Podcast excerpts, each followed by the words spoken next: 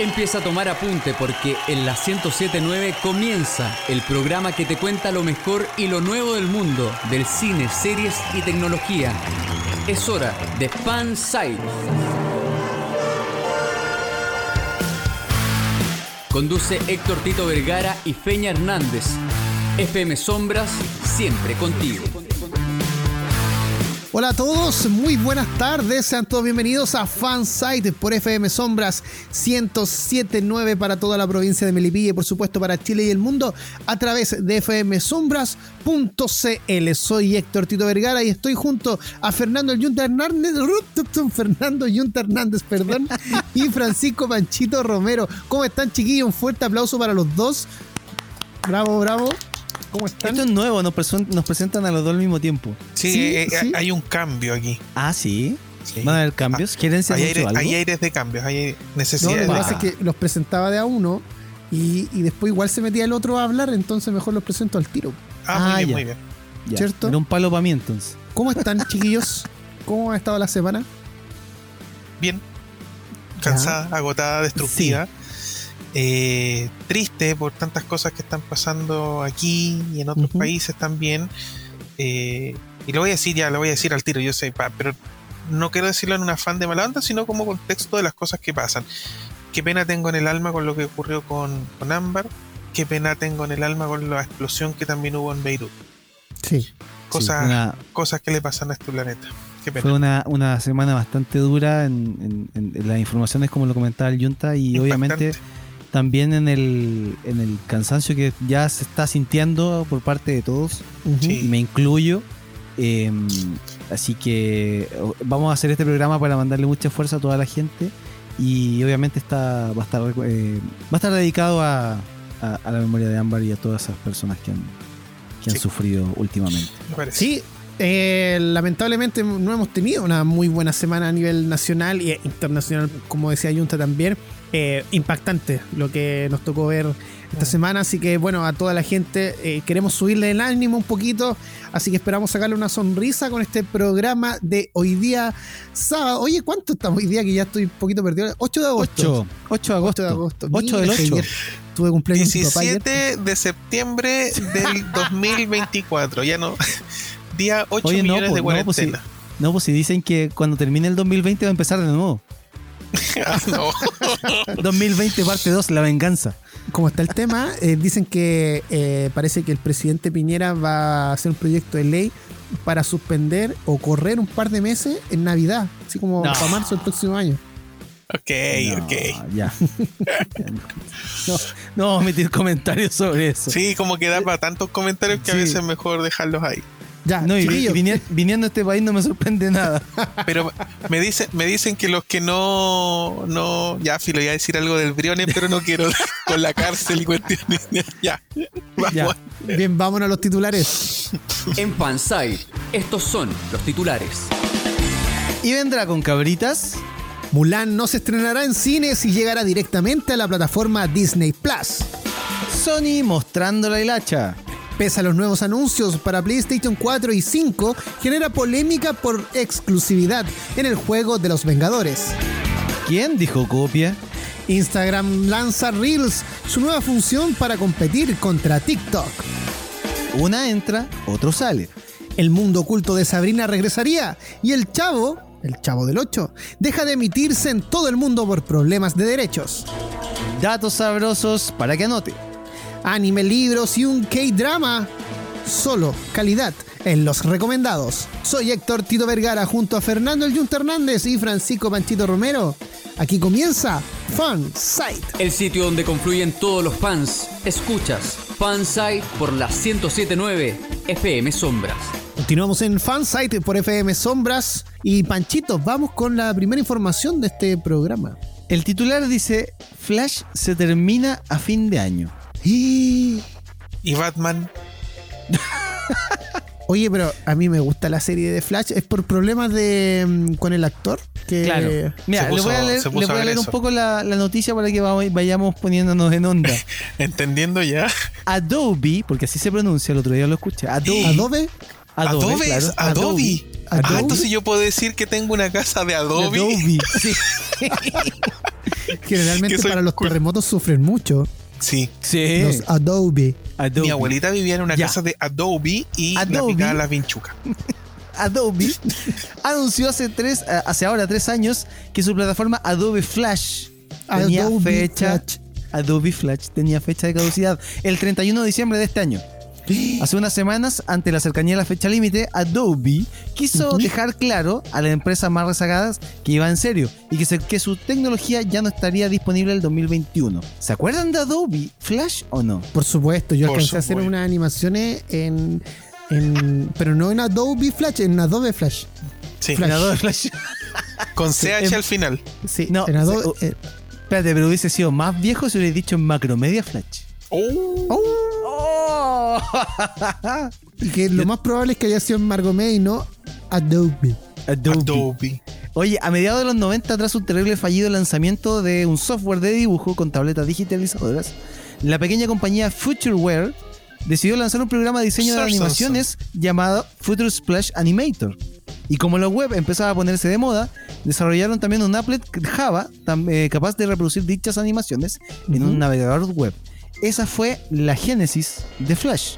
Mm. y eh, es súper irónico porque eh, antes de lanzar al mercado, los creadores de esta aplicación intentaron venderle el, producto a Adobe, ¿Ya? pero a los tipos de Adobe no, le, no les interesaba. Esta cuestión no me sirve. Resulta que los tipos lo lanzan y marcas como Microsoft y Disney se fijaron en la tecnología que en esos tiempos eh, reemplazaron a lo que eran los, los GIF las animaciones en, imagen. Y se, transformaron en, los protagonistas de cada página web. La compañía Macromedia compró FutureWeb y lo rebautizó como Macromedia Flash. Ya. Para el 1998, Flash 2, la versión 2, se había convertido en una opción ineludible para los diseñadores web. En el 2000 se había lanzado Flash 5, que incorporaba el lenguaje de programación ActionScript, y empezaron a surgir todos estos juegos de, de estos juegos casuales en internet, em, videos animados y tiras cómicas creados en Flash. ¿Se acuerdan que hubo un tiempo donde yo creo que el 80 90% de la web estaba hecha en Flash? Sí, por supuesto. Porque era bonito, porque tenía transiciones, porque esto y lo otro. Porque se movían las cosas. Sí, claro. Entonces. Em, la página de Mr. X. claro.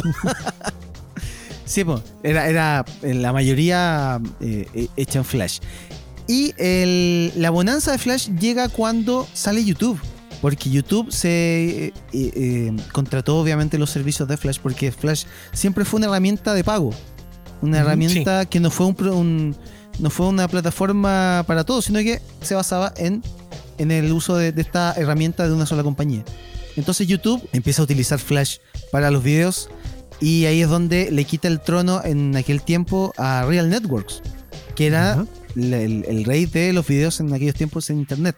En el 2005 la compañía Adobe, la misma que hace casi una década había rechazado la compra, compró Macromedia por 3.600 millones, de los cuales su CEO ah, afirmó públicamente que 3.000 millones correspondían solamente a la valoración de la tecnología Flash. Ahora, ¿por qué ahora muere Flash? Porque esta, esta era una crónica de una muerte anunciada. Es, muy titular de periodista de, de noticiero era una, crónica de muerte anunciada porque el primer espolonazo que le da, eh, que, le da la tecnología a Flash son los teléfonos móviles. ¿Se acuerdan que en la, primigenia de los smartphones eh, había que instalar eh, Flash para correr algunas aplicaciones o para poder ver algunos sitios correctamente? Saludos a Symbian. Exacto, a Symbian de Nokia. Es ahí donde Steve Jobs, cuando presenta el, el iPhone, es el, primero que dice que no va a trabajar con, Flash. Porque hasta, hasta esa altura, estamos hablando del año 2000, 2006 aproximadamente, 2007, Flash ya tenía un historial de errores y de, agujeros de, seguridad tremendos, donde ya era súper inseguro ocuparlo. Y el otro espolonazo fue el que empezó a pegarle el HTML5.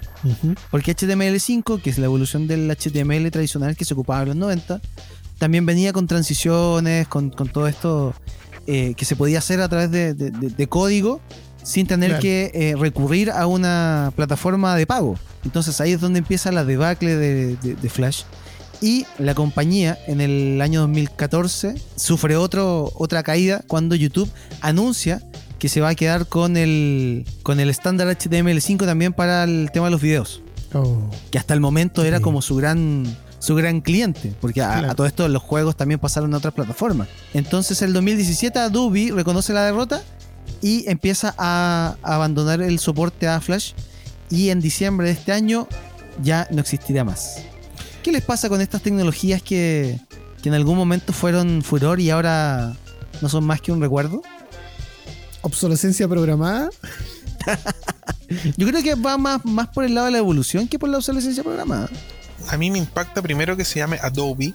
Y lo segundo, lo segundo es que eh, yo trabajo haciendo algunas páginas web ¿Ya? y mis grandes clientes en este minuto son gente que viene arrancando de páginas hechas hace 10 años en Flash y que necesitan actualizarse, así que me encanta que, que la escoba. O sea, Pero- Junta es un afortunado de, de esta noticia. Sí, yo, yo estoy haciendo usufructo de esta triste noticia de algunos y estoy lucrando de lo lindo con él. Hermoso. Así funciona la vida. Sí, pan para. No, ¿cómo es el dicho? Eh, no sé, pero tristeza, eh, basura para algunos, tesoro para otros, algo así. Ah, algo así, ya. Lo vamos Eh, a no, buscar. no era- no era eso, pero no importa. Lo vamos a googlear. Bueno, yo alcancé a hacer algunas animaciones en Flash y me entretenía bastante, aprendí mucho. Pero claro, o sea, yo creo que rapidito después de haber empezado a hacer eso, pero por hobby, quedó de lado prácticamente. Es que se movían, sí, de verdad era porque era como más llamativo, pero eh, no era muy compatible, ese es el tema. Exacto. Tenía, tenía como lo, lo más cerca un video en, en- en tu web con estas animaciones. Ahora puedes poner cualquier cosa en un sitio web y, y- y no tenéis problema de, de- de- de carga, ni que se demore, nada. O sea, Ni complementos que activar, ni nada. Exacto. esa es la gracia. Y ahora vamos con la información que tecnológica que, que hizo bastante ruido en esta semana, que precisamente si ya tienen Instagram se pueden dar cuenta que, que está ahí disponible, que lanzaron Reels, una nueva función para competir contra TikTok. ¿Cómo se llama? Reels. Ay, Adobe. Adobe. Ok. Reels. Instagram Reels. añadió este miércoles una nueva función para crear y compartir videos cortos, un desafío directo eh, de su propietaria Facebook a la aplicación china TikTok, que mm, está desde hace días en la mira del presidente de Estados Unidos, Donald Trump. ¿Cacharon esa noticia? Sí, bueno, Sí, sí. pelotudez. No, sí, Quieren bloquear el...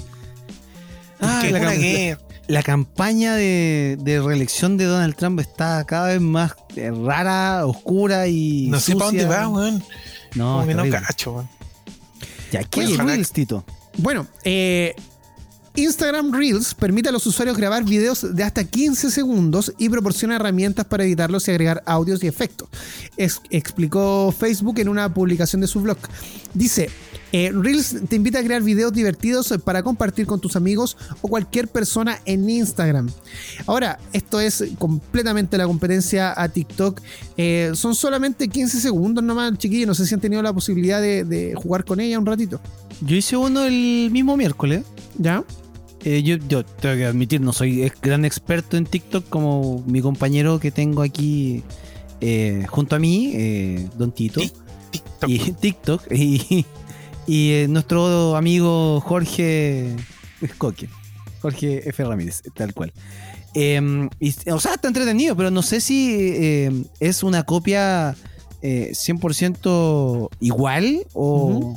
o le da batalla, no sé, no, ahí me ahí desconozco. Bueno, días atrás Trump amenazó con, amenazó, perdón, con prohibir la exitosa aplicación china TikTok en Estados Unidos por motivos de seguridad nacional le dio hasta mediados de septiembre para llegar a un acuerdo de venta a la gigante tecnológica eh, local Microsoft u otro interesado. O sea, hace unas semanas atrás habíamos conversado este tema de que Microsoft quería comprar TikTok. Y ahora están presionando para que al final se logre. Para que se haga la venta, claro. Claro. Sí, em, bueno, como se sabe, Estados Unidos hace rato que le viene picando las de abajo a China eh, y encontrándole todo malo lo que hace China. Eh, Trump Sí. está empecinado en, en hacer creer al, al- al resto, y vaya a saber uno si es verdad o no, eh, de que China eh, está tratando de, de espiar a Estados Unidos a través de, la- de las redes sociales, a través de aplicaciones o a través de un montón de otras cosas como también se hizo hace un meses atrás con el tema del 5G, solamente para que China no, yo creo que para que no le gane el, el quien vive en, el tema de, quién es la, la, superpotencia más grande. Y esto se reduce a simplemente a quién tiene el pene más grande, yo creo. Sí, estaba pensando en una weá de quién me va más lejos. Exacto, exacto. Esto se reduce a quién me va más lejos, es verdad. Porque Trump por, su lado y China. Sí, a ver qué va a decir. No, no, no, ya, si no estamos. ya, primero, no conozco a Trump en persona. No hemos carreteado. Ya. Y no, y no carretearía ahí. Eh, pero yo creo que eh, si es por eso, China me da más lejos que cualquiera, O sea, hace rato. No, no tiene. El escupo más lejos. No, y, qué, vulgar, ¿no? Qué vulgar lo que estamos diciendo, ¿no? En realidad China es una potencia, y es, la potencia. Sí, no, pero es que más que nada para llevarlo como al, lenguaje coloquial que todos decimos, ¿cachai? Ah, Porque al final eso es, más lejos. es la pelea de quién, de, quién es más grande. O sea, yo soy más bacán, no, yo soy más bacán, tú me estás espiando, te voy a bloquear, no, tú no me bloqueas. ¿sí? Devuélveme todas mis cosas. Sí, como yo soy el dueño de la pelota, yo me la llevo, no juegan más. Adiós. ¿Cachai? Básicamente es eso. Reels eh, permitirá a Instagram competir en el universo de los videos cortos, graciosos o lúdicos. El oh. formato que hizo de TikTok un fenómeno de las redes sociales. Reels es una parte importante del futuro del entretenimiento en Instagram. Nuestra comunidad nos está diciendo que nos quiere hacer y ver videos cortos y editados. Subrayó Facebook. La nueva función está disponible a más de 50 países, incluidos Argentina, Brasil, España, México y Estados Unidos, por supuesto, también, además de nuestro país, Chile. Eh, claro, yo reviso mi Instagram y tengo ahí disponible Reels, pero no lo he utilizado. Hablaban de un tema de, desconfiguración, la API, no sé qué otras cosas con, las cuentas de empresa. Yo tengo mm. cuenta empresa, en, en, personal empresa, una muy rara, y acabo de revisar y tengo Reels y no, no supe cómo usarla. Me sentí tan boomer. Ni siquiera millennial, boomer. Lo que he escuchado yo por ahí es que eh, como que te desconfigura el, como la, inteligencia de la aplicación de que te va recomendando otras cosas. Yo creo, que, yo creo que pasa más porque el tema de los Reels, aparte de mostrarse en el timeline tuyo, se muestra en la, en la ficha de búsqueda, en la lupita abajo.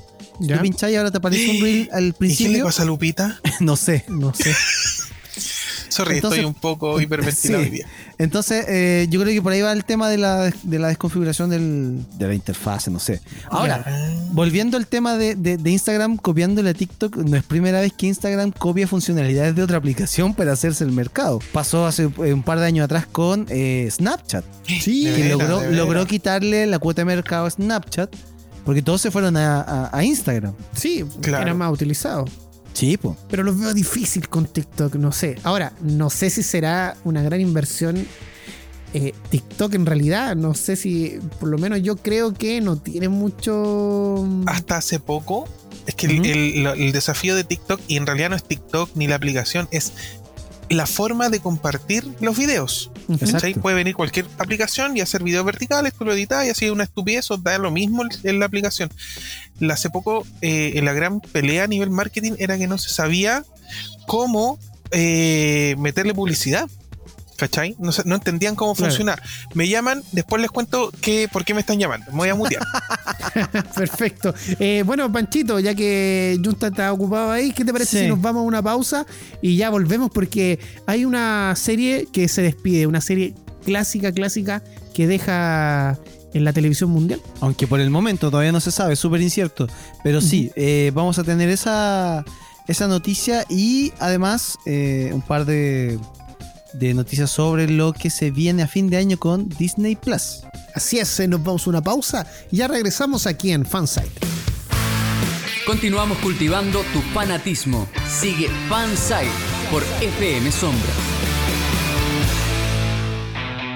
Regresamos después de la pausa aquí a Fansite por la 1079. Recuerda comunicarte con nosotros a través de nuestras redes sociales, Twitter e Instagram, arroba fansitecl. Síganos en Instagram, ya, porque ahí tenemos la historia. Las historias tan bonitas. Puta, en este momento van saliendo historias bonitas. Y la gráfica está bonita, la hizo la Maco, le quedó espectacular. No, no sea. Ya, vos compartan. Síganos en Instagram. Ya. Bueno, chicos, hay una mala noticia para los fans del Chavo del 8 porque Chespirito dejará de ser emitido en todo el mundo. No. Todavía quedan fans de. Yo. Ah, sí, hay mucho, hay mucho. Mira, en realidad, eh, al nivel personal, puedo decir que, de que no me es muy atractivo ver el Chavo del 8, pero sí conozco gente que en las mañanas se levantaba a ver el Chavo del 8. sí, es verdad, es verdad. No, eso no, no, eso no. Yo me sé todos los diálogos, todos los refritos. Eh, reconozco toda la violencia que hay en esa cuestión y hay un montón de malas prácticas, porque de verdad era asqueroso. Sí, pues. Espérate, Don Ramón una vez le pagó un pucho aquí con la mano, ¿no? Bueno, Eso es lo, más, brígido. Se pegaban ladrillazos en la cabeza. Ladrillazos, weón. No, sí, ya está bien. O sea, se puede entender de que el ladrillazo que le tiraba un ladrillo plomavit. Pero quemar no, pero a un cabrón chico en teoría con un pucho. No, hay algo, y hay algo peor. Y hay algo peor. ¿Qué hay? algo peor. Critican el boxeo, que es un deporte de bestias y bla bla, pero practican plenamente los toreros. Sí.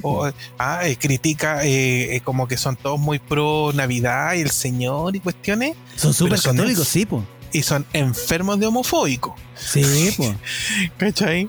No le van a. la latinoamericana de los 70, sí, nada más. Sí, tampoco. Hay que verlo con, los ojos del tiempo aquel. Hay que Exacto, como lo que comentamos la otra vez con el, tema de lo que el viento se llevó y todo el cuento. Sí, sí. Pero aguante el loco Valdés, por eso la. Entonces, es un conflicto de derechos de entre la familia y la cadena televisa, la cual sería la razón de por qué el programa dejará de ser emitido en todo el mundo, dejando cerca de 20 países sin los icónicos personajes humorísticos. Eh, bueno, no llegaron a acuerdo la familia de, de Chespirito el hijo, que es el, representante. Por ejemplo, habían datos de, de Florinda Mesa que mm, es la viuda de Chespirito. Y ella dijo que a ella no le habían preguntado nada respecto al tema de la negociación. Pero sabes que igual encontré razón a la hija de Chespirito. Que, mm, que emitió un, comentario el mismo día que, salió esto, esta noticia a la luz. Y ella dijo que eh, era increíble para ella de que em, el producto del Chavo del Ocho o Chespirito en general valiera tan poco hoy en día para la gente que se hizo millonaria con esto, con este mismo producto. Sí. Y sabes que le encontré toda la razón porque eh, Chespirito se emite a nivel mundial, po. No estamos hablando solamente a nivel latinoamericano, sino que a nivel mundial. Espérate, pero para estar un poco más claro, esto es un problema de que eh, Televisa está pagando, le está pagando menos regalías a, la familia de Gómez Bolaño. ¿Ese sería como el tema? Ya. Exacto. De que le bajaron las lucas. Y obviamente la familia no se iba a quedar corta ni perezosa. Claro, igual hay un tema de, negociación. O sea, emitir el Chavo del 8 no cuesta hoy en día lo mismo que costaba, no sé, hace 20 años atrás. Exacto, claro, claro. Pero eh, igual creo que las lucas eran. No, no se han revelado, pero sí creo que eran bajísimas. Bastante más bajas. Sí. Claro, hay que aclarar que Televisa, que es la, dueña de los derechos del programa, es la que también comercializa la serie a las otras cadenas televisivas, que en este caso, por lo menos acá en Chile, el Chavo del 8 le pertenecía a TVN. Y eh, Chespirito, las otras series, les pertenecía a la red y Telecanal, si no me equivoco. Entonces, la familia es la dueña de, los, de la explotación comercial de los personajes. Sí, ah. claro. Televisa distribuye. Exacto. Y es el que tiene que llegar a acuerdo. O sea, claro, eh, Televisa, por, por, ¿cómo se llama? Por vender el, programa, tiene que pagarle regalías a la familia, obviamente, porque está ocupando los personajes en ese programa del cual Televisa es dueño. Claro. Si Televisa no transmite nada, no hay platita. Ah. Ahí está la disputa, claro. Sí, yo había leído a mitad de semana de que em, eh, los canales ya se habían eh, arreglado ya, por lo menos acá en Chile, para reemplazar los programas que se dejaron de emitir. Eh, TVN lo está haciendo con su bloque cultural, creo que iban a dar el precio de la historia ahora. O no sé qué otro programa. Buena, bueno, bueno, bueno, el precio de, de, estos de estos programas de cable. Y Telecanal y la red iban a, transmitir una teleserie, no sé.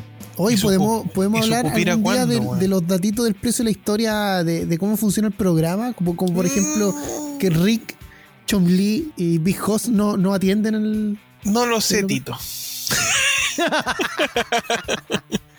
claro, pues son los, son los dueños del chiste, no van a estar atendiendo al público.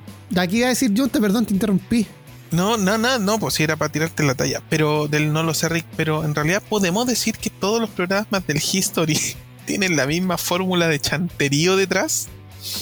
Y que es una teleserie que uno a esta altura no puede hacerse el loco y decir, oh, era mentira, cuando es evidente. Uh, hablando del History, lo que pasa es que eh, no va a ser mi recomendado, va a ser mi recomendado de, Ya, la a ver, próxima semana. A ver. Es que, y que yo quería recomendar el canal de YouTube del History, porque ahí me han aparecido capítulos enteros Sí. de, de, mm, varios programas, eh, incluyendo Sí, sí, El sí. Precio de la Historia y también el de, mm, el de alienígenas ancestrales. Sí. O sea que yo no lo veo, no, no lo sigo. Vi el capítulo que me salió antes de Chile. ayer, me parece, de Chile. Sí, pues. Cuando, cuando están en el de- te muestran el desierto em, y te muestran la- las figuras Ah, que pero- hay ahí, es buenísimo. es Pero buenísimo. ya, ya, ya que entramos en esa, en esa dinámica, eh, les puedo contar cosas del mundo ufológico, de mis amigos. y grandes Oh, ya. No, hay, hay otro programa que se llama Archivos eh, Extraterrestres, que también es de la misma Sí, onda investigativa, también. bla, bla, bla, bla. Y Archivos Extraterrestres, y en general a la comunidad de todo este tema y todo, eh, les llama mucho la atención la apertura, hagámoslo con comillas, que tiene Chile con el tema de ufológico, ¿cachai? Con el sí. CFA, que es el Centro de Estudio de Fenómenos Aéreos Alómanos. ¿cachai? Es como Ya. la única unidad en el mundo que dice, tenemos una weá para ver ovni, porque como no sabemos lo que son, ahí está una weá sapeando, gastamos plata, a lo mejor podría ser invertir en otra cosa, no sé, pero ahí está. Y, y vinieron de esos dos programas y aprovechan de sacar material como para 50 programas más. ¿Cachai? Estuvieron acá en Ah, Chile. ya. Buena. Y algún día cuando hablemos del misterio les cuento No, y unas según cosas. estos programas, eh, Chile es el país con mayor cantidad de avistamiento en el mundo. Siempre. Sí, sí. Siempre. Con mayor eh, actividad paranormal también, sobre todo para el sur. Buenísimo. Oye, tenemos para hacer miles de programas con esto. Pero centrémonos para cerrar el tema del Chavo del 8. em, No ¿Qué les contaban parece? con mi astucia. eh, No contaban con mi dispersión. bueno, eh, ojalá lleguen a acuerdo para que se vuelva a transmitir. Yo encuentro que el, la- el- yo encuentro que, que el Chavo del 8, como digo, yo no soy muy fanático, pero voy a abogar por aquellos que sí lo son. Ojalá vuelva, eh, porque de verdad, en Twitter, por ejemplo, en mi timeline veo mucha gente que veía el Chavo del 8 y lo comentaba. Y bla. Ah, dejémoslo morir en paz, yo creo. Por pero- internet. Sí, está lleno ahí. Continuamos aquí en Fansite y recuerda que si quieres escuchar el programa eh, durante la semana o quieres escuchar las versiones anteriores, lo puedes hacer a través de nuestras eh, plataformas de podcast como Spotify, Apple Podcast, Google Podcast y también, por supuesto, en su versión completa, versión radio, a través de Mixcloud y también de TuneIn. TuneIn, estamos en TuneIn, ¿cierto, Pancho? Sí, pues estamos en TuneIn. Perfecto. Buena. Usted, usted busca Fansite, le va a aparecer el programa, en, en- va a aparecer FM Net. Sombras por radio y va a aparecer el podcast más bajito. Perfecto. Oye, tenemos noticias de Disney Plus porque por fin ya sabemos eh, cuándo va a llegar a Latinoamérica. ¿Qué les ¿Eh? parece? La Sí, emoción de. Tito es, eh, está desbordada por todos lados. Sí. ¿Llega, ¿Llega High School Musical? Esa es la pregunta. ¿Llegará High School Musical? Yo creo que sí. pues.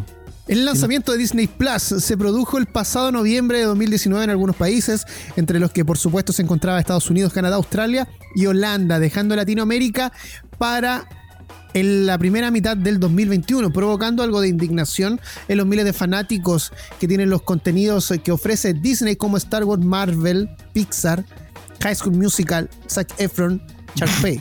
Lo dijo. ¿ya? Pero por fin, chiquillos, tenemos buenas noticias porque eh, se anunció oficialmente de que va a llegar a Latinoamérica en el mes de noviembre de este año. Así que ya descartado eso del 2021, se había dicho para fines del 2020, dicho y hecho, para noviembre es la fecha de llegada a Latinoamérica. ¿Qué les parece? Yo cacho que se dieron cuenta que la pandemia no para, así que dijeron mejor nos aseguramos al tiro. Sí, es que de hecho esta noticia tiene mucho que ver con la noticia que está un poquito más abajo en la pauta, que es eh, el estreno, saltándose al cine, de Mulan en Disney Plus. Tito. Ahora, Tito. eh, antes de ir al tema de Mulan, eh, quería hacer Y un. me adelanté mucho ya, perdón. Sí, como Sí. que. Y yo me puse a buscar en la pauta y dije, ¿dónde está? No, es que, eh, no, lo que quería hacer hincapié en que acá Latinoamérica se va a estrenar de la misma forma que se estrenó en Estados Unidos. O sea, si hay series que, pese a que ya están estrenadas allá eh, completas, Ajá. si estas fueron emitidas un capítulo por semana, aquí a, a Latinoamérica también van a llegar Ah, exhibiéndose no, qué una vez por semana. Como No, por qué ejemplo de. Mandalorian. No, pero es que, que- qué pésima. No, ese timing es, pésimo porque ya, estáis anunciando una, un, un- un servicio de streaming que obviamente uno de sus pesos pesados es de Mandalorian. No le voy a tirar uno por semana, pues esa cuestión va a hacer que más gente acuda a la piratería para buscar los capítulos. ¿Sabe qué? Con la ¿Por qué no plata que le bien a la gente? ¿Ah? con la plata que, que cuesta esta suscripción, usted, que, que voy a hacer horrible, venga, que venga la pedí, que vengan todo, bueno. eh, agarra esa plata, se mete a Facebook y hay 200.000 vendedores de Blu-ray que le van a vender con la mejor calidad posible de Mandalorian. Complo, apoye la piratería, apoya a los pibes. No, pues tienen que ver la versión oficial, no ven que Ah, el ya, protagonista sí, es chileno. ah, sí, para que le paguen el sueldo, sí, sí. Sí, pues. Sí, sí, perdón, no compre piratería. Miren que nadie podría reemplazar al Mandaloriano. No, mamá Pedro Mandalorian. Pascal, más chileno que el chucrut, eso sí. Es como el de Lost, como el Horny. Claro. Súper chileno. claro, súper chileno. Sí. Oye, viene a pasar navidades para acá. Después de que le dijeron que era chileno. Oye, Claro. vamos, a, vamos a invitarlo al programa. Ya a ver si son capaces de molestarlo. Lo molesto. Si es que, ¿qué si es que habla español, sí.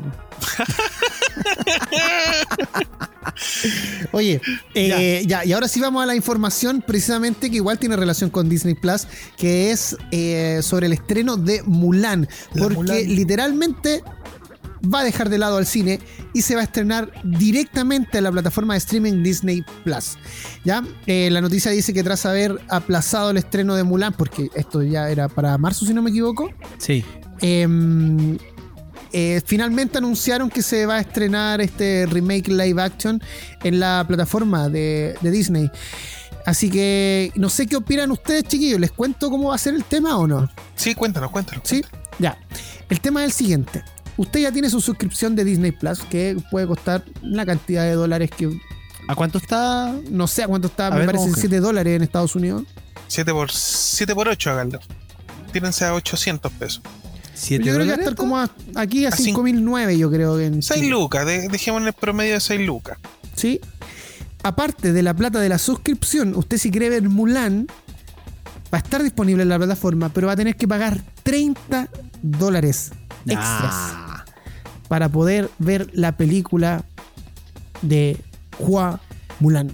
Esto, esto eh, puede ser un arma de doble filo. Porque, eh, si no me equivoco, es la primera vez que eh, un servicio de streaming eh, estrenaría un contenido nuevo eh, cobrando un, un fee aparte del, del- de la suscripción. Claro. O sea, sa- sabemos que Amazon lo viene haciendo hace muchos años atrás, pero un cuanto aparte. Acá es- estamos, o sea, también lo hace Apple con iTunes, pero Lo que pasa es que esas plataformas tenían alquiler antes de lanzar su plataforma de streaming. ¿Ya? Claro. Entonces, eh, como Amazon, por ejemplo, que, Sí, que, po. por ejemplo la película El Joker está disponible, pero tienes que pagar. Pero no es parte del catálogo de Amazon. ¿Cachai? Acá es una película que es de Disney. ¿Cachai? Ahí está la diferencia. Claro, Sí, pero y eso es peor todavía, porque incluso lo- los cable operadores, sean on- eh, IPTV o no, tú contratáis un plan, tenéis canales y puedes arrendar estrenos. Eh, Pero al ser de propio Disney debería tener por lo menos un costo inferior. No le pagas derechos a un tercero. No sé. Horrible. 30 dólares es harta Mírate. plata por una película. Incluso eh, es, es mucho más de lo que tú pagas en una entrada en un cine, eh, a una sala IMAX, por ejemplo. Son O sea- 23.205 pesos al cambio del dólar aproximado de 773 pesos. Oh, con 23 lucas vamos los tres a ver Mulan, nos, nos Claro. comemos unas cabritas, no nos comemos nosotros, nos comemos unas cabritas, nos tomamos unas bebitas, ¿cachai? Ah, Y con esas que no 23 alcanza- lucas, claro, no alcanza para una buena entrada al cine, eh, un par de picoteos del supermercado escondido en la mochila. Ah, sí, muy bien. y, y, y- bueno. Y nos sobra para comprarle al, al- al persa en Blu-ray. Exacto. Oye, y al frente del Cinépolis de La Reina Ya. está el panzón. ¡Oh! Comprar un sanguchito y entrarlo al cine. Yo sé que todavía no me olvido, ¿sabes? Que fuimos a ver eh, ¿Qué fuimos a ver? ¿Qué eh, pasaba? Civil War. Civil War. Civil War y después nos pasamos al panzón. Oh, Sí, yo no me acuerdo. Y me costó después de irme, weón. Continuamos aquí en eh, Fanside y estábamos hablando de Mulan, porque se va a estrenar en la plataforma Disney Plus, dejando afuera los cines. Y eh, si la quieres ver, no solamente vas a tener que tener la suscripción y pagar por dicha suscripción a Disney Plus, sino que también vas a tener que pagar extra, que serían 30 dólares, más de 22 mil pesos, por poder ver la película en dicha plataforma. Eh, chiquillos, ¿cómo afecta esto al cine? Porque acá también hay un tema de, venta de entradas, de que el cine pueda sobrevivir, de un pago a los actores, etcétera, etcétera ahí, ahí, bueno, cuando salió lo de Mulan, lo primero que el mundo gritó fue por Black Widow, que es como el gran estreno esperado de, lo que viene, ¿cachai? De los blockbusters, seguro. Entonces está la posibilidad de que se estrene en, streaming, pero eso lo dice la gente. No, no, no es nada oficial aún. Y es porque, claro, pues en Estados Unidos, para hacerlo más, más local el tema, en Estados Unidos se flexibilizó mucho o, lo suficiente la apertura de los cines, ¿cachai? Pero el número de salas que se abren no alcanzan a cubrir costos, entonces. Exacto. Si no abres todos los cines en todos los en todos lados, no así las lucas para pagar lo que te, gastaste en, Scarlett Johansson. Aparte, ¿cachai? Aparte que las salas de cine tienen que invertir también para reacondicionar las salas para implementar el tema de la, de la distancia social, de que no haya más de eh, no haya menos de un metro de, distancia entre una u otra persona. Qué buen tema. Entonces un, un tema eh, eh, bueno, imagínate que tú puedes separar lateralmente los asientos con acrílico, ¿cachai? Pero ¿cómo lo hacís para adelante, para no tapar la pantalla? Mm, mira, el acrílico no creo que sea la solución porque de hecho ahí perdís también la capacidad auditiva del cine. Ahí lo que te mm. queda y lo que han oh, hecho algunos cines que se que han abierto en Estados Unidos es, no sé, pues sacar dos butacas, cada dos butacas. ¿Cachai? Ya. Entonces te mm. queda el espacio de dos butacas, hay otro tipo sentado a tu derecha y a tu izquierda, ¿cachai? Y eso, y eso, eso reduce bastante el aforo de la sala. Sí, el, problema, en particular con Black Widow, y lo hemos hablado acá, es que va ligado a una sucesión de eventos del universo Marvel. Entonces, si tú atrasas Black Widow, Black Widow, pueden haber sucesos que eh, repercuten en el resto de la fase. Y entonces tienes que correr todo lo demás y por ende correr todas las lucas. Es compleja la verdad. Yo digo que la pirateen. Hay, hay, un tema acá que, que Disney de partida va a perder mucha plata porque no todos tienen Disney Plus. Eh, para Latinoamérica todavía no existe, eh, va a llegar a nuestro país dos meses después del estreno de Mulan. Y lo otro es precisamente el tema del cine. O sea, ¿cuánta plata no deja de, recibir una, empresa dedicada a, este, esta actividad de entretenimiento? Eh, son muchas lucas porque son películas, podríamos decir, clase A, por un tema de lucas. Entonces acá se forran.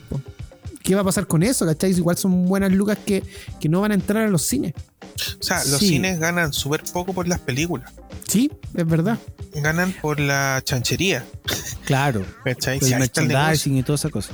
Eh, ojo, para que la gente entienda un poquito, eh, la distribuidora, en este caso, por ejemplo, Disney, le dice a, la cadena de cine: Mire, yo le voy a pasar la película, pero durante tal cantidad de semanas, usted va a tener que em, exhibirla y todo lo que usted recaude me lo da. O me da el 90% o el 80, 60 según el acuerdo durante esa cantidad de semanas. Después de esa cantidad de semanas, usted solamente me da el 30%, 20%. Y ahí todo el resto es ganancia para usted. Claro, muchas veces por eso se, se, ve que cuando se estrena una película en el cine, eh, se comenta de que tiene restricción del, del, distribuidor. distribuidor o hay una restricción también porque obviamente no te pueden aplicar un descuento porque la cadena de cine ya está perdiendo una cierta cantidad de lucas por exhibir la película. Exacto. Ahora, yo estaba haciendo el cálculo acá porque obviamente si uno quiere, si uno no quiere contratar Disney Plus, pero sí quiere ver, por ejemplo, que estrenen, estoy haciendo una hipótesis, de quiere ver, no sé, el estreno de Black Widow, como decía Junta, yo tendría que gastar, desembolsar de mi bolsillo aproximadamente 29 mil pesos. 28 mil 620 pesos porque tendría que pagar las 7 lucas de la suscripción si es que acá a lo mejor sale a lo mejor un poco más caro por el tema del, impuesto, Al, streaming. aparte de las 30 de los 30 dólares, serían alrededor de casi 30 lucas por ver una película. No, no, acá en Chile no te pagan 30 lucas por ver una y seamos, y seamos sinceros, le hemos hablado estos últimos capítulos. La, la, velocidad de internet y la calidad de la velocidad de internet nos dan para, por ejemplo, ver la película de estreno en 4K ah, en sonido envolvente, no te va a dar. No, no todos tienen esa. Y aunque tuviera la velocidad, no todo el mundo tiene los dispositivos de salida a un video para llegar a disfrutar las calidades, las conexiones no pagan las mejores conexiones. No, es y un sinfín y de peros. Exacto, y aparte que la- la- la- los servicios de streaming tienen sus contenidos en resoluciones adaptadas para el internet. Exactamente. No, No tienen lo mismo. una tú no vas a lograr nunca una calidad de Blu-ray. No, No, No. yo prefiero esperarme y es al 30 lucas gastármela, no sé, en el, la- el Blu-ray de la película. Claro, sí, pues en el bio bio. especial. Muy bien. Claro. No, pero acá la piratería va a ser de la suya y lo más probable es que esté disponible al día o a los dos días de estreno Mira. para descargar en. Lo más probable es que Disney haga la prueba es- y este sea el- como el, el conejillo de India, eh, Mulan, para ver si les va bien, si la gente responde positivamente al tema de pagar un, un- unas lucas extra aparte del- de la suscripción. Y depende de todo eso, es si el resto de las películas se va a ir estrenando en la plataforma en el futuro. Oye, yo sé que tenemos que irnos a la pausa, pero Sí. es importante este tema. Acá lo que me preocupa es que las otras plataformas de streaming comiencen a hacer algo similar. ¿Qué pasa si, por ejemplo, Netflix saca un- una nueva versión de. El nuevo, un nuevo paquete y te dice ya, mira, este es la versión que viene con todos los estrenos el día que corresponde, pero vas a tener una opción, la versión normal que podemos tener todos, y esa solamente lo va a tener una semana después, los estrenos. ¿Me entiendes o no? Sí, Sí. no, y, y lo- de hecho, cualquier otro estudio de, de, de cine puede hacer lo mismo. Ponte tú, no sé, eh, haciendo, no sé, el Paramount Pictures lanza una película, no sé, en, en, en, en Net- en Netflix, ¿cachai? También por el mismo precio. Y ahí eh, te van a obligar a tener en, en- en teoría todas la- la- la- la- las plataformas de streaming para poder ver un- una película. Una película. Es que es, es terrible. Es una tontera. el otro día tuiteé cuando salió la noticia de Disney. Tuiteé y puse eh, Disney Plus más Netflix más Amazon Prime Video más eh, YouTube Premium más Spotify. Bueno, es mucha plata. Es mucha plata que podría invertir en. Blu-ray pirata. Bueno, chicos, eh, ¿qué les parece si nos vamos a una pausa? Y ya Sí. regresamos aquí en Fansite. Presiona Start para continuar la partida. Sigues en Fansite por FM Sombra. Regresamos después de la pausa y recuerda escribirnos en arroba fansitecl en Instagram y Facebook, como también en Twitter. En Twitter. Ahí nosotros les damos RT a la gente y por supuesto la seguimos de vuelta. Sí, ¿estás siguiendo su- de vuelta a la gente en Instagram? Sí, pues obvio. Ah, ya. Deje de hecho, tweet de hecho increíble. estamos, sí, estamos, estamos siguiendo a incluso hasta de otros haters. Sí, Sí. sí, sí, sí. Ah, y si hay gente boomer, como dijo el Junta antes, que todavía no se acostumbra a lo de las redes sociales, también nos puede escribir a fansite.fmsombras.cl. O Uh, puede mira, mandarnos un fax al más. o No, puede puede mandar un. SMS al mismo número del WhatsApp también. Sí, También. tenemos Viper. ¿Tú tenés Viper? Yo alcancé a tener Viper. ¿Sí? No, sí, pues bueno, yo fui muy de muy chiquitito, muy tecnológico, yo. Sí, vive ahí en tu segundo año de, de universidad. Sí, pues, Ya. a lo que nos convoca. Sí, vamos con el tema de los videojuegos porque se filtró el precio de la PlayStation 5 y sus accesorios en Francia, Panchito. Se filtró a través de la cadena de tiendas Carrefour, que vendría siendo así como un supermercado, como el, como el del, del Walmart acá en Chile. Ya. Que, bueno, te vende de todo, porque el Carrefour es... Acá estuvo Carrefour, ¿cierto? Yo tengo Sí. entendido que sí. sí, Sí, estuvo, pero en un, en un sector solamente de la sociedad. Oh, un sector de oriente. Adivinen, adivinen. Ya, como les decía, el medio francés Fun Android fue el que anunció esta, esta filtración. Dicen que es como lo, lo- lo- lo más verídico porque también se, se acercarían las cifras que serían las que se filtró en, en Amazon en su momento. Ya. Entonces, eh, los precios serían los siguientes. La PlayStation 5, la edición completa, Ujú. quedarían 499 euros. Ya. La PlayStation 5 Digital Edition en 399 euros. Ya. El control 500, DualSense, 400 lucas. ¿Mm?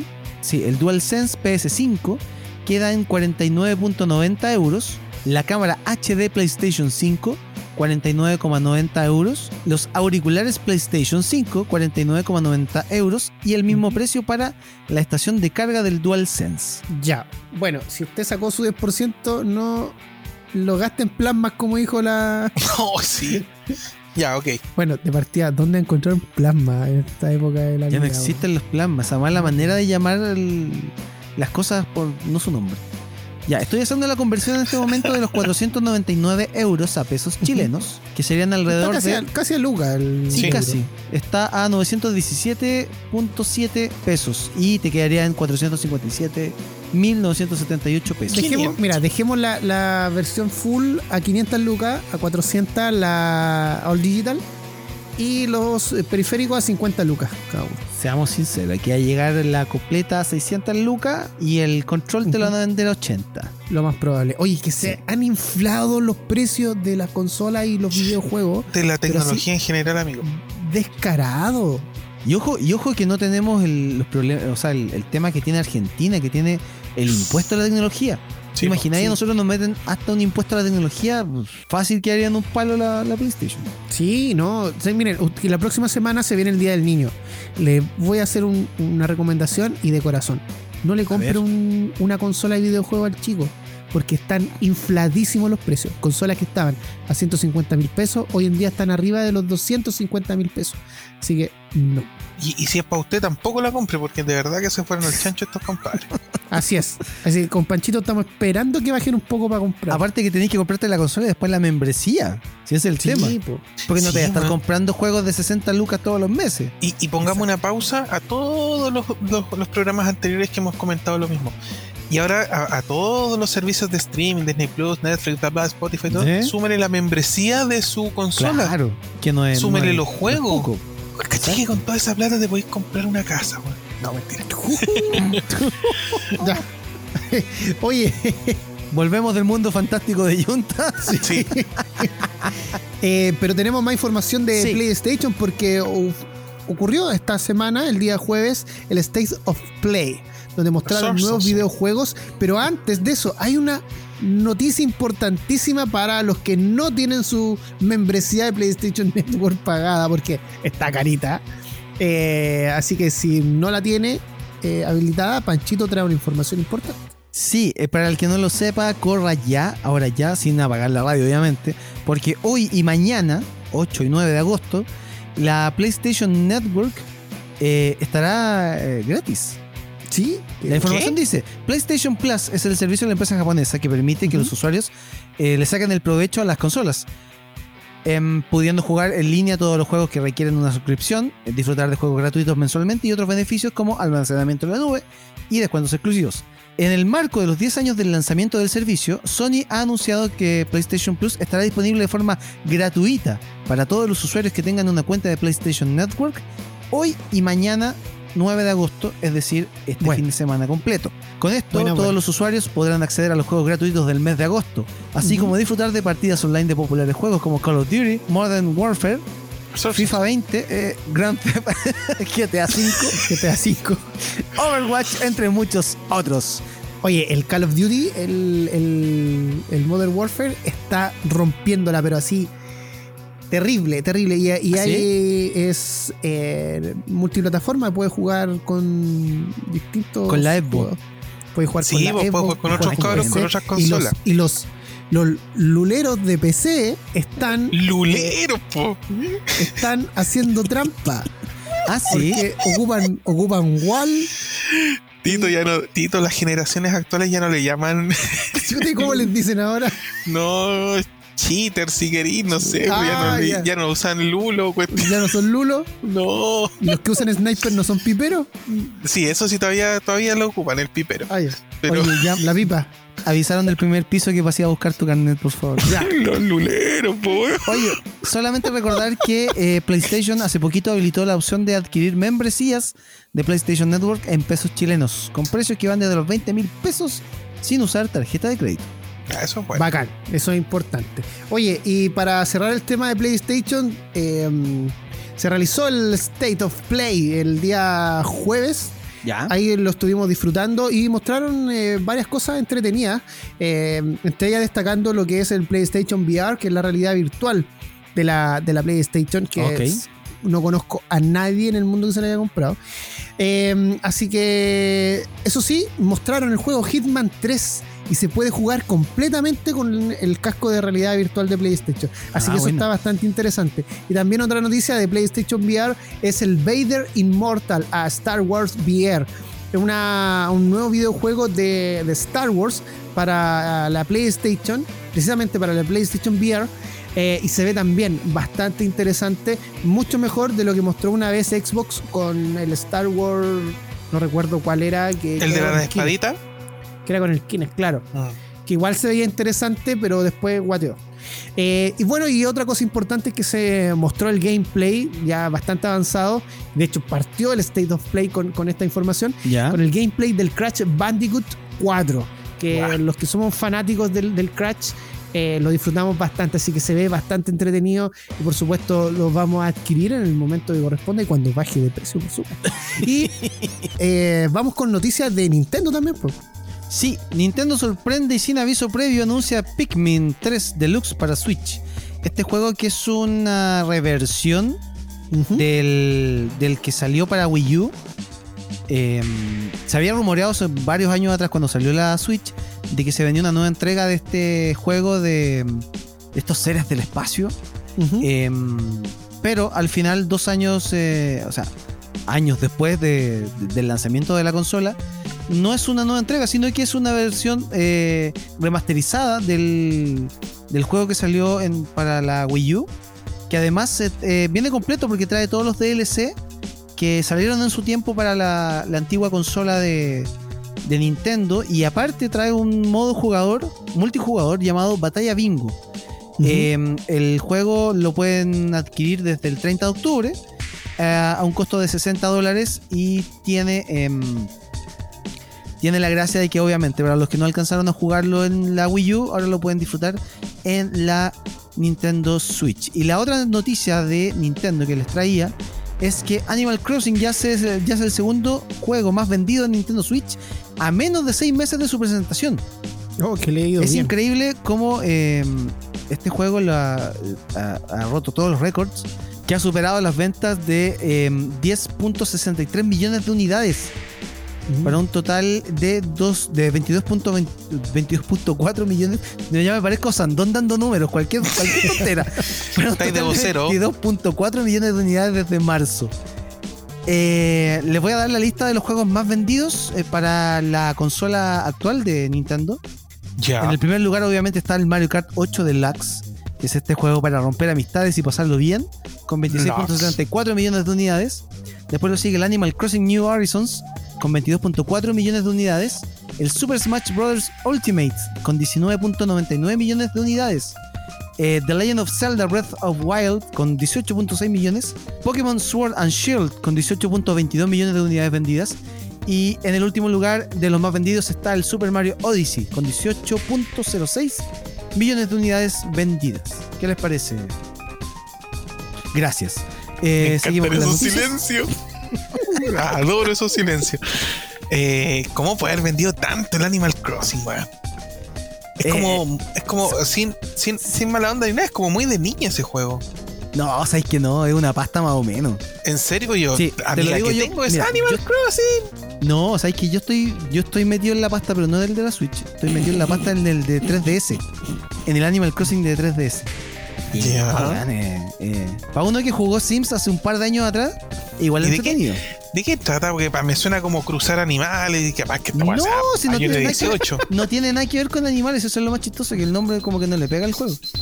Oh, sonó la alarma de la pastilla. Ya, me la Ah, muy bien. Me tranquilicé. Ya. Eh, no, para nada, es como un juego donde tú, eh, bueno, por lo menos el que estoy jugando yo, donde tú eres el alcalde de un pueblo y tenés que hacer tu, tu pega de alcalde, tener tu vida propia, qué sé yo, es como muy... ¿Y podéis ser, podéis ser corrupto? Si tú querís. Uh, voy a mandar a la, a la fuerza policial a reprimir. Sí, yo creo que sí. Podéis mentir en podéis las al- sí, podéis saber algún vecino que te caiga mal, es verdad. Oh, mira. Pillera Simulator. Ya. Eso ya es más oscuro ya. 30 años Simulator. Oh. Oh, ya. Ya, volvemos a PlayStation por... Sí, porque hubo una polémica grande. Lo que pasa es que PlayStation va a tener la exclusiva del personaje de Spider-Man en el videojuego Marvel's Avengers, este nuevo juego que debería llegar a nuestro país el 4 de septiembre.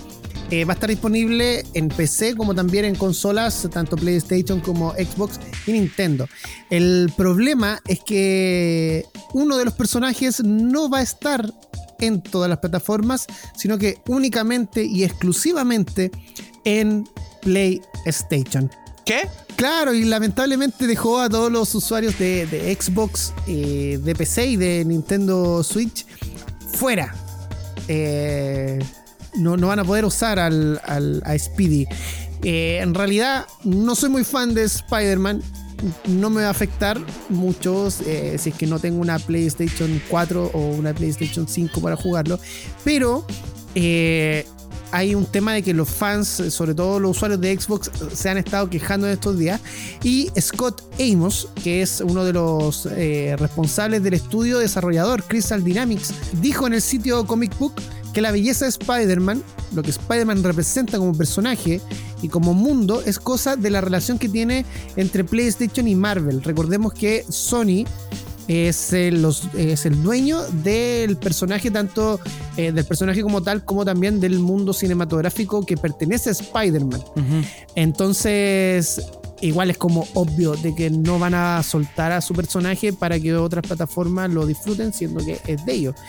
Em, pero dijo algo que, me dio mucha pena por los que no van a poder jugar con Spider, porque dice, para aquellos jugadores que quieran jugar con Spider-Man, tienen la opción de hacerlo en una PlayStation. ahora, ahora, hay que recordar que esta no es la primera vez que eh, Sony eh, tiene un problema con el tema de... Em, o sea, con, las otras consolas. Pasó cuando se empezó a implementar el, tema de, la multiplataforma en, en, en Fortnite. online. En Fortnite, claro. De que tú podías jugar, no sé, eh, con una Nintendo Switch y con una Xbox. Podías loguear tu cuenta y jugar en cualquiera de las dos consolas. Pero los datos que, se, que, tú, generabas y en la PlayStation no los podías leer en ninguna otra consola. Exacto. O sea, tú podías si tú jugabas, si tú tenías eh, PC, jugabas en tu PC y después si colocabas tu cuenta en PlayStation, después ya no podías usarla en el PC. Exacto. Mm. Sí, entonces Sony, em, sí, Sony es una empresa muy buena, pero tiene esto, Cagándose estas yayitas, esto, esta, Por ello igual encuentro lógico. O sea, si el personaje es de Sony, pues, no sé, yo lo encuentro lógico. pero aquí, es que aquí no veo yo, aquí no veo yo a, Microsoft tratando de adueñarse del del cómo se llama del personaje. Aparte que es una publicidad sí o sí. El hecho de que, Spider-Man. ¿Cómo? Creo que no es lógico. Es derechamente no entender al fan y no entender al videojugador. Entonces eso es preocupante porque significa que está primando demasiado la plata. Yo entiendo que es un negocio, pero no entender la necesidad de que todo, aparte que tu gran público pueden ser los niños y los adolescentes en estos días, ¿cachai? Eh, son fans de Spider-Man. Oye, pero entendiendo nada. Hay que ser bien sincero con el tema. Eh, a PlayStation no le está yendo bien con la previa, pese, a que la prensa alaba mucho la PlayStation 5, pero igual sabemos que eh, la prensa es bien partidista en este tema. Eh, la prensa especializada de videojuegos. De hecho, los, los, que entregan los premios a los mejores videojuegos del año son patrocinados por PlayStation. Em, y se sabe que como hardware no es tan potente como la Xbox Series X. Entonces van a ocupar esta cosita del Spider-Man, no, la cosita del Spider-Man, van a ocupar el personaje para que la gente adquiera desde ya su PlayStation 5. A eso es lo que, eso es lo que quería decir. Ah, Entonces, claro, muchos se van a ir eh, porque de verdad, sí, de verdad es un, es un atractivo Spider-Man. Oye, eh, ¿Sabían que Sabrina hace un tiempito fue cancelada de Netflix, el mundo oculto de oh. Sabrina? ¿Por qué hizo algo malo? La cancelaron. La, cancelaron como. Cancelada. Gran cantidad de series de Netflix. Ah, eso es lo que me da lata. Que, uno se mete en una serie y después de un día para otro no, se canceló. Eh, lo malo con Netflix es que no cacháis por dónde de repente va la cosa, es que ahí tiene como harta bulla, como que tiene una cantidad X de, de, público, pero no cacháis en realidad si eso es bueno o es malo. Porque como no comparte sus cifras estos compadres. Sí, tienes toda la razón. Bueno, resulta que hace un tiempo atrás comentamos aquí en Fansite de que se cancelaba la serie de Sabrina, pero tiene la opción de volver. ¿Y saben dónde volvería? A la nueva plataforma de HBO Max. Ah, ya. El oscuro mundo de Sabrina era cancelada habiendo anunciado una cuarta parte en Netflix, que todavía no se estrena. Em, sin embargo, no se sabe si va a continuar después de esta cancelación con la misma historia en una plataforma nueva de HBO, que no ha llegado tampoco a Latinoamérica, al igual que Disney Plus. Espérate, pero el, esta, esta cuarta temporada no se va a estrenar en, Netflix. Sí, se va a estrenar en Ah, se va a estrenar y, y con eso termina. Ya, perfecto. Exacto. ¿Ya? Ok. Que en realidad sería como una segunda parte de la temporada que se estrenó. Ya. ¿Ya? Eh, bueno, eh, su creador, Roberto Aguirre Sacasa. Eh, Roberto Bendaño. no me voláis. Todavía no se ha referido al respecto, ya que ni de CW ni Warner eh, actualmente tienen los derechos. Pero ojo, que Warner es eh, la creadora y quien maneja todos los eh, derechos de las series de Archie Comics, como precisamente Riverdale y en este caso Sabrina. ¿Ya? Así que esperando que Netflix suelte, suelte, ¡pum! Debería agarrarlo HBO y continuar la serie a través de dicha plataforma. Tito, Tito, Tito, Tito, Tito, ¿Sí? Tito. A ver. Ahora que están hablando de Netflix, ¿ustedes sabían que antes del sonido tatán de Netflix iban a Sí. poner una cabra? No. Y lo encontraban, y lo, lo encontraban divertido y estrafalario. Eso querían hacer antes. Pero llegó el productor, el compositor, ganador de premio Oscar, Lon Bender, y dijo: No, yo quiero algo que parezca cuando uno va a recibir un premio, cuando va a abrir un, un capítulo de algo. Y tiene que ser un tadam. Eso. Mish. Lo encontré Una cabra. Me, me acordé de ese, de ese sonido que, que, que venía en Winamp. Que era una llama. ¡Sí! Sí. Y me acordé que Winamp tenía. Winamp también tenía un, pum, un sonido así como pum. Sí, po. Oh, mira, le copiaron a Winamp. Bien, Pancho. Vamos con la información de Street Fighter para cerrar el, el bloque. Ya, rapidito. Adobe. Adobe. Adobe. Adobe. Rapidito. Street Fighter marcó un hito en el mundo de los videojuegos y capturó la atención de los fans desde sus inicios, con gran éxito en el mercado. Capcom apostó por llevar su historia al cine. Es así como en el 94 apareció en las salas La Última Batalla, como se llamó acá en Latinoamérica. La película protagonizada por Jean-Claude Van Damme, Raúl Juliá, Kylie Minogue, que escuchábamos hace poquito, Mira, Min Na Wa, entre Eh. otros, de gente de Shield. Re- eh, reunió en la pantalla grande a los más importantes personajes de la franquicia, pero como todo el, largo, el largometraje, curiosidades y anécdotas detrás de sus grabaciones son parte de su historia. El año 2018, el, diario The Guardian publicó un extenso reportaje donde incluía declaraciones de Steve de Souza, el director de la cinta, quien contó las incidencias detrás de la película, sobre todo cómo fue grabar con Van Damme. Entre tantos actores, el cineasta afirmó que él siempre quiso destacar como la estrella de cine que era en ese momento. Además admitió que el intérprete llegó a Street Fighter con un importante hábito de consumo de cocaína.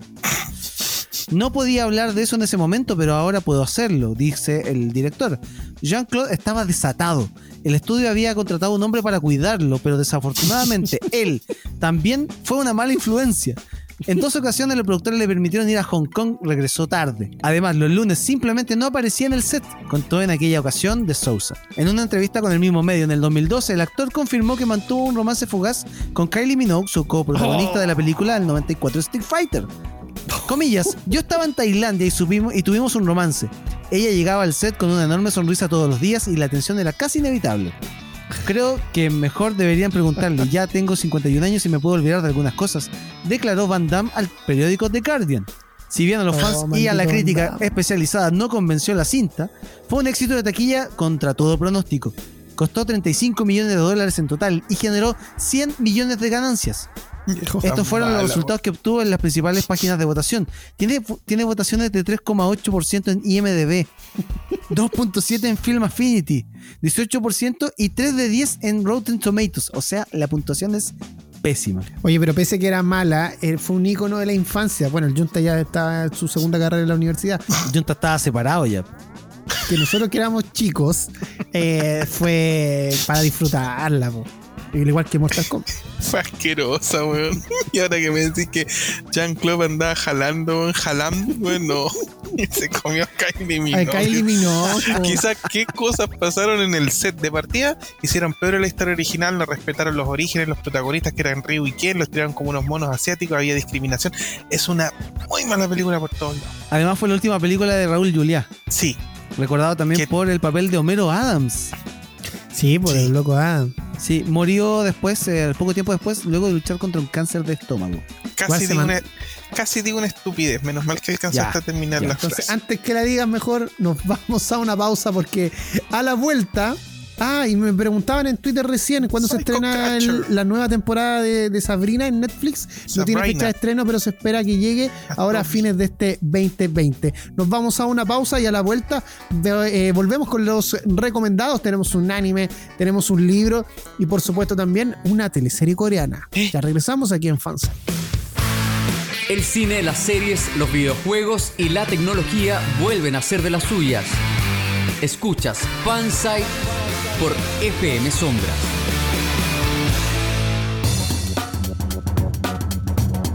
Regresamos de la pausa aquí en Fansite y la próxima semana especial Día del Niño, ¿o no? Ya, películas de Lo- la infancia, Sí, lo vamos Sí. a evaluar con el comité de, de disciplina de este programa. Ya, muy bien. Podríamos poner para el podcast puras canciones de niño, weón. Baby Shark y esas cosas. Baby Shark, chan, una taza. Daddy Ya. Ya. Oye, yo les, yo les traigo, eh, calmémonos por favor, calmemos las revoluciones. Yo les traigo algo para el alma. A veces la animación japonesa nos da, nos da muchas sorpresas, alegrías y a veces nos trae poesía también en forma de, em, Fichas. De fichas, de personajes, de escenarios, de historia.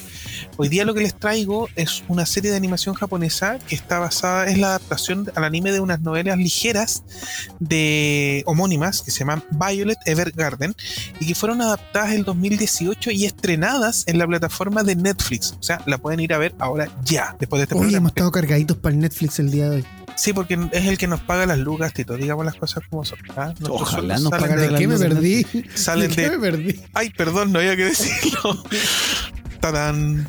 Eh, la serie cuenta con tres episodios y nos narra la historia de Violet, que es la protagonista, que es una joven pequeñita que tiene alrededor de unos 14, 16 años. Cuesta ahí, no, no se habla de la edad nunca, cuesta sacarle un poco el promedio de edad. Y que fue formada desde chiquitita como un arma de guerra, así como un entrenamiento militar que la volvió casi una máquina de guerra.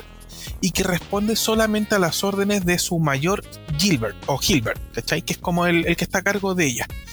Eh, hay una dependencia eh, de, de- de escalafones, de orden y todo lo que queráis, pero hay una dependencia emocional de ella hacia él. Entonces, no solamente le chasquea los dedos y ella es un arma de, de matar, de guerra, ¿cachai? Sino que em, si él le dice siéntate, ella se sienta. Es casi como un perro robot, es súper rara su personalidad, pero así fue formada. La cosa es que en plena guerra, en un mundo que no es muy distinto al nuestro, en plena guerra, em, surge, surge un- surge una tragedia y que los separa a ambos.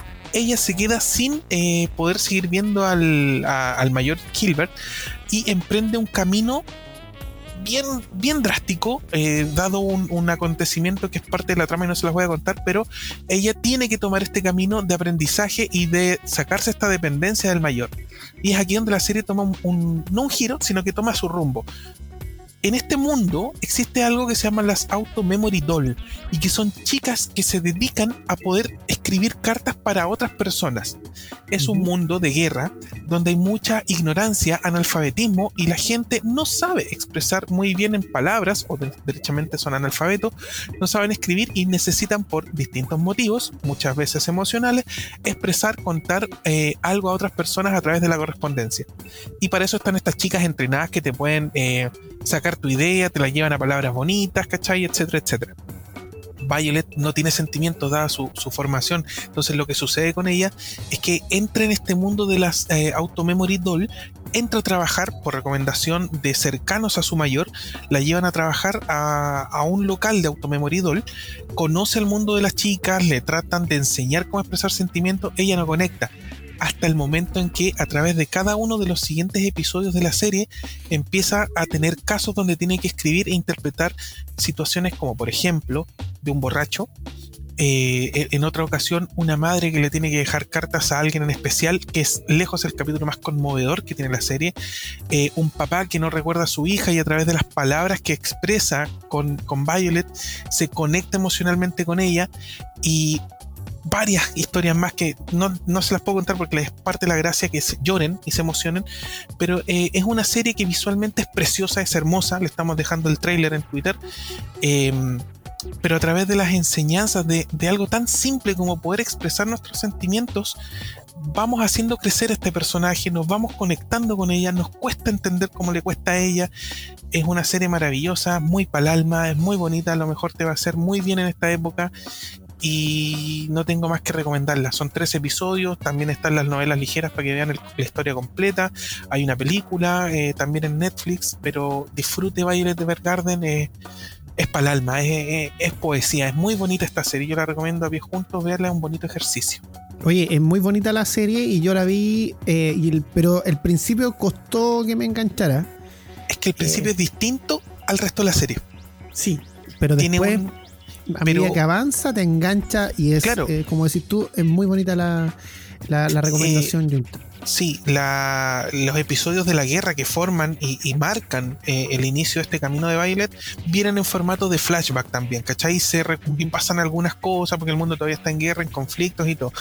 Súper recomendada esta serie, chicos, tres episodios completamente al español para que puedan disfrutar. Y está muy bien doblada para que puedan disfrutar la estética, el diseño, la fluidez de los movimientos. Preciosa por todos lados esta serie. La próxima semana es el Día del Niño, ¿cierto? Entonces, yo traigo una recomendación para que eh, los papitos y las mamitas que quieran hacerle un regalo a su, a su bendición. No le compre un videojuego. Ah, bueno, esto es mucho más barato que un videojuego. Ah, era, traigo em, un libro de una serie de libros. Ya. Em, de las autoras José Faraos y Jun García. Es el mundo de Lulú. ¿Suena polémica? El mundo de Lulú, sí. Eh, y particularmente les vengo a recomendar el libro que esta semana fue polémica, como dice el título. Van a rechazar, pero Pancho, ¿por qué? Resulta que a principio de semana, eh, por ahí por el lunes, si no me equivoco el domingo incluso, eh, fue, fue tendencia el Jumbo. ¿Por qué? Porque en el Jumbo se está vendiendo este libro que se llama Las lecciones mágicas de Lulú, volumen 1 que es un libro que eh, con el personaje de Lulu, dibujado por Nati Chuleta, esta destacada ilustradora, em, nos muestra eh, lo que es la constitución, la ciudadanía y la democracia. En palabras súper simples para que los niños entiendan. Me encanta. Entonces, ¿qué pasó con la, con la polémica del Jumbo? Lo vamos a hacer. Porque em, gente relacionada con la derecha vio este libro en las eh, en las góndolas del Jumbo y resulta que ellos eh, dijeron que esto era una especie de adoctrinamiento. Y resulta que no es nada, o sea, eh, eh, nada que ver, porque este libro trata, en palabras simples para niños, de enseñar educación cívica y cosas de por qué existe una constitución, qué significa esa constitución y qué hay que hacer, esa, qué hay que hacer para cambiar esa constitución.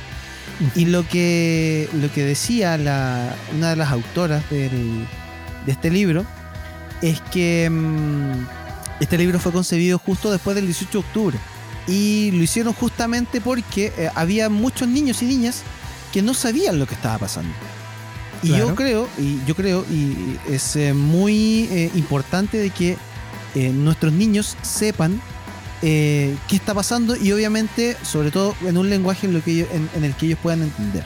Por eso yo les recomiendo este libro. No, por favor, no, no, no creen que esto es una especie de adoctrinamiento porque es, no, no, pueden estar más equivocados. El libro está súper bien eh, diagramado, está súper muy, está muy bonito. Eh, yo lo compré esta semana incluso eh, vía, vía delivery a una, una librería de esta grande. Y, y el precio no pasa de los 10 mil pesos. Súper. Ya. Este, yo lo compré, de hecho, lo, lo pillé barato a 8 mil y fracción. Y claro, el Lulú, como les comentaba, es parte de una serie de libros. Donde también existe el, el Lulú dice basta. el Lulú Presidenta, Lulú de Vacaciones, Lulú de Paseo de Curso, entre otros, donde aborda distintas eh, eh, experiencias que van obteniendo los niños en, el colegio, con sus amistades, eh, con su pensamiento de futuro, con el bullying. la serie está muy bonita em, y creo que bajo esa visión podemos tener una muy bonita enseñanza. El libro lo pueden encontrar en, en todas las librerías, como les dije, está a muy buen precio. Y es un bonito regalo para que también le, vamos, le vayamos enseñando a nuestros hijos en qué está el mundo ahora, en qué está la situación del país ahora. Eh, así que si no quiere regalar juguetes, esta es una bonita instancia para niños de 7 de siete años en adelante.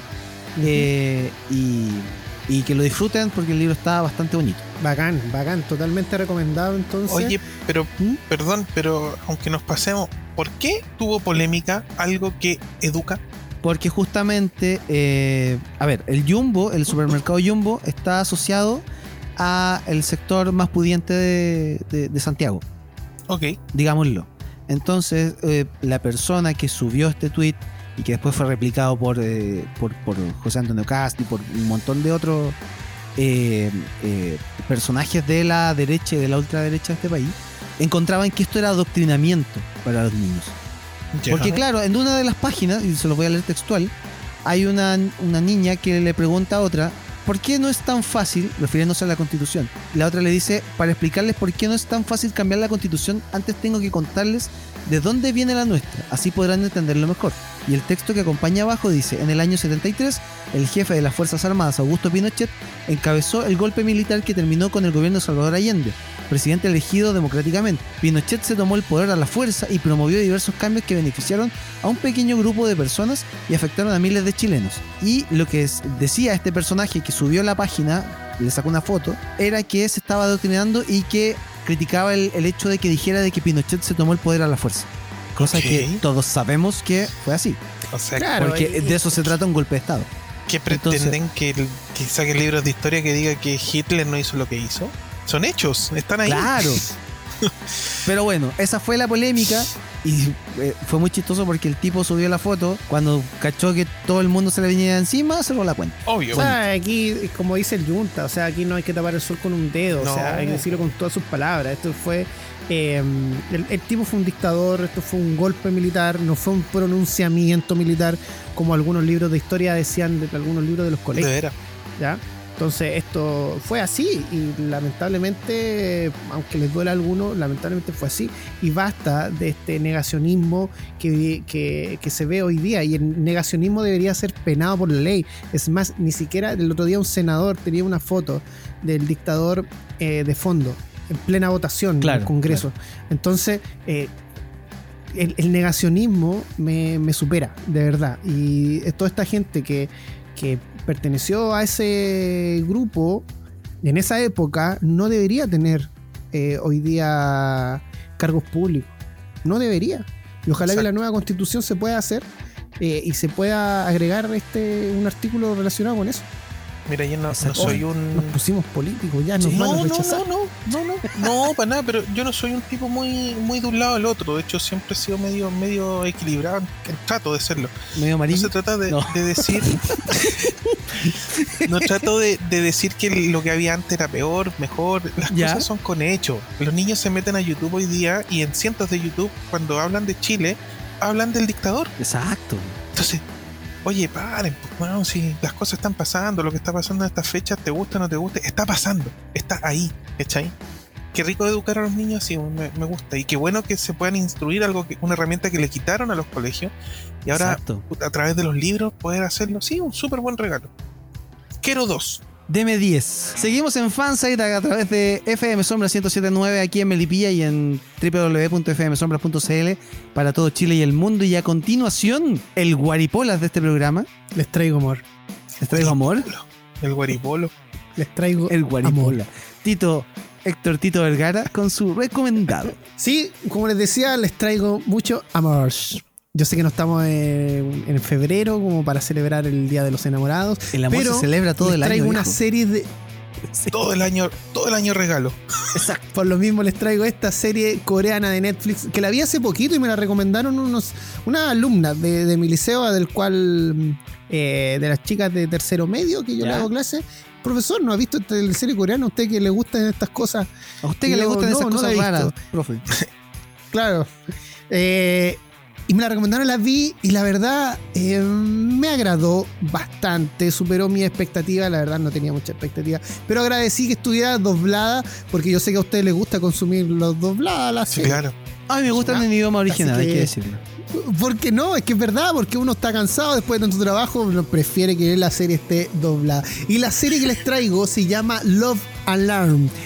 Love Alarm es una teleserie coreana que se estrenó en agosto precisamente, ya que estamos en el mes de los gatitos, eh, pero del año 2019. Y la serie gira en torno a un desconocido desarrollador que decide lanzar una aplicación llamada Love Alarm, la que le dice al usuario que em, si es que alguien dentro de, de un radio de 10 metros existe alguien que tenga sentimientos románticos hacia ti. Por ejemplo, Panchito o Yunta, ustedes están con su aplicación Love Alarm encendida. Y eh, si alguien que, está enamorado de ustedes o entre ustedes dos se aman y tienen la, aplicación encendida, va a sonar la alarma de Love Alarm.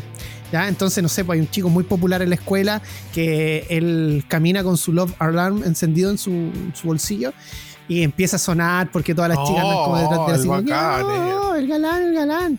Pero con una niña no le suena, y ahí viene, y ahí viene el tema de la serie. Parece que la chica tenía el celular apagado. No, tenía, plan de datos. Eh, eh, oh. La serie es eh, bien entretenida y también nos hace pensar de qué ocurriría en la actualidad si es que existiera una aplicación de este tipo. Em, aunque la aplicación inicialmente atrae la atención y obtiene un gran número de seguidores, pronto los participantes comienzan a esforzarse por comprender los verdaderos sentimientos de los demás y anhelan un romance natural que comienza oh. desde el momento en que em, sienten que su corazón comienza a palpitar por alguien más. Es bien extraña en este sentido porque, eh, claro, no saben, para ellos es muy fácil ocupar la aplicación para decirle a alguien que le gusta. Pero. ¿Cierto? Eh, pero no, están acostumbrados a, tener esta relación. Claro, eh, a hacerlo de, manera personal. Eh, es muy complicado para ellos. Así que es bien interesante. Yo la tomé como por ese lado y me gustó bastante. Si bien la banda sonora no es tan potente como, voy a ser sincero, no es tan potente como otras series coreanas que, marcan su, su desarrollo gracias a la música, esta no su trama es bien entretenida para verla en familia. Está doblada, como nos gusta, para poder eh, disfrutarla cuando uno está cansado. Cuando uno está lavando la losa. Exacto. Así que es bien entretenida. Muy recomendable para teenagers. Para estos chicos que estén como en primero medio o a cuarto medio, como de esa edad, entre los 14 y los 18. Muy, muy buena opción. Agradecemos a todos los nuevos usuarios que llegaron a nuestro Instagram. Vamos a hacer un regalito a la gente que nos siga en Instagram. Vamos a hacer puro reels. Sí. Eh, Panchito, por favor, despídase de la Muchas gracias a todos los que nos escucharon esta tarde de sábado. Gracias a todos los que nos han estado apoyando en el canal de YouTube. Eh, para lo, bueno, esta semana no hubo YouTube porque, porque cansancio, eh, ustedes sabrán comprender, pero están todos los capítulos eh, en, disponibles en nuestro canal de YouTube y en www.fansite.cl. vuelva a verlos, el último con la Paula está maravilloso, está muy bonito, muy bueno. Está, tremendo, tremendo. No se lo puede perder. Así que, oye, muchas gracias. Justo hablamos del, tema de la violencia con, con Pablita y pasó lo de mm, lo de la Araucanía. y justo ella se menciona eso. Y eso se grabó. ¿Qué día fue? El día, miércoles de la semana pasada.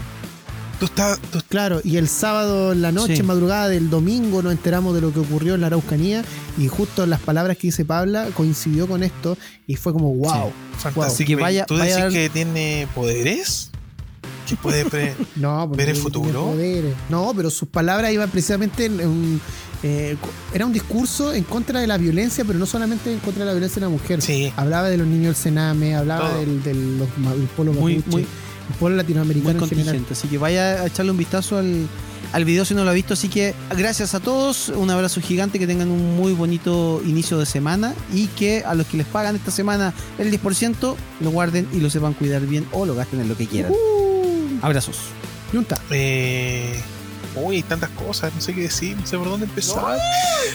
Em, Nada, nada, nada, nada. Se le agradece como siempre a los que nos escuchan, que comparten, que aguantan que de repente este programa de ñoño, de cosas, se pase a, la contingencia, que cada uno tenga su visión, todo lo que quiera, pero así están las cosas, así está el mundo, ¿cachai?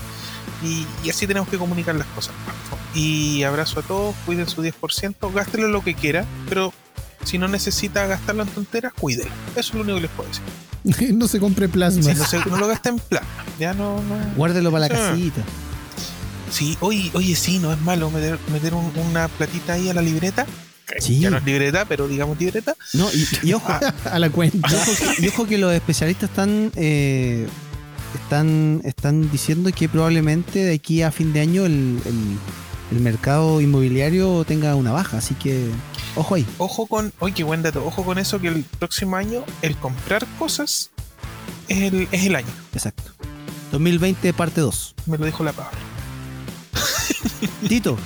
Agradecer a toda la gente que nos sigue en las redes sociales, también a la gente de Twitter que ahí ha estado respondiendo a algunos.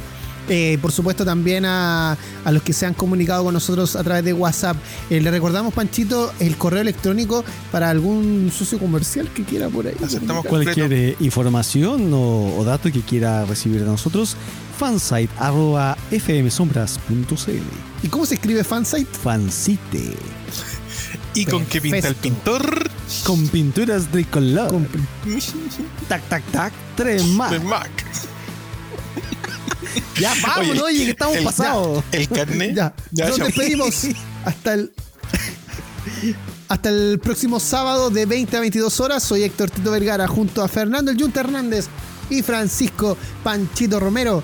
Esto fue Fan Sight. Chao. Hasta acá lo mejor del cine, series, tecnología y todo aquello que nos hace fans.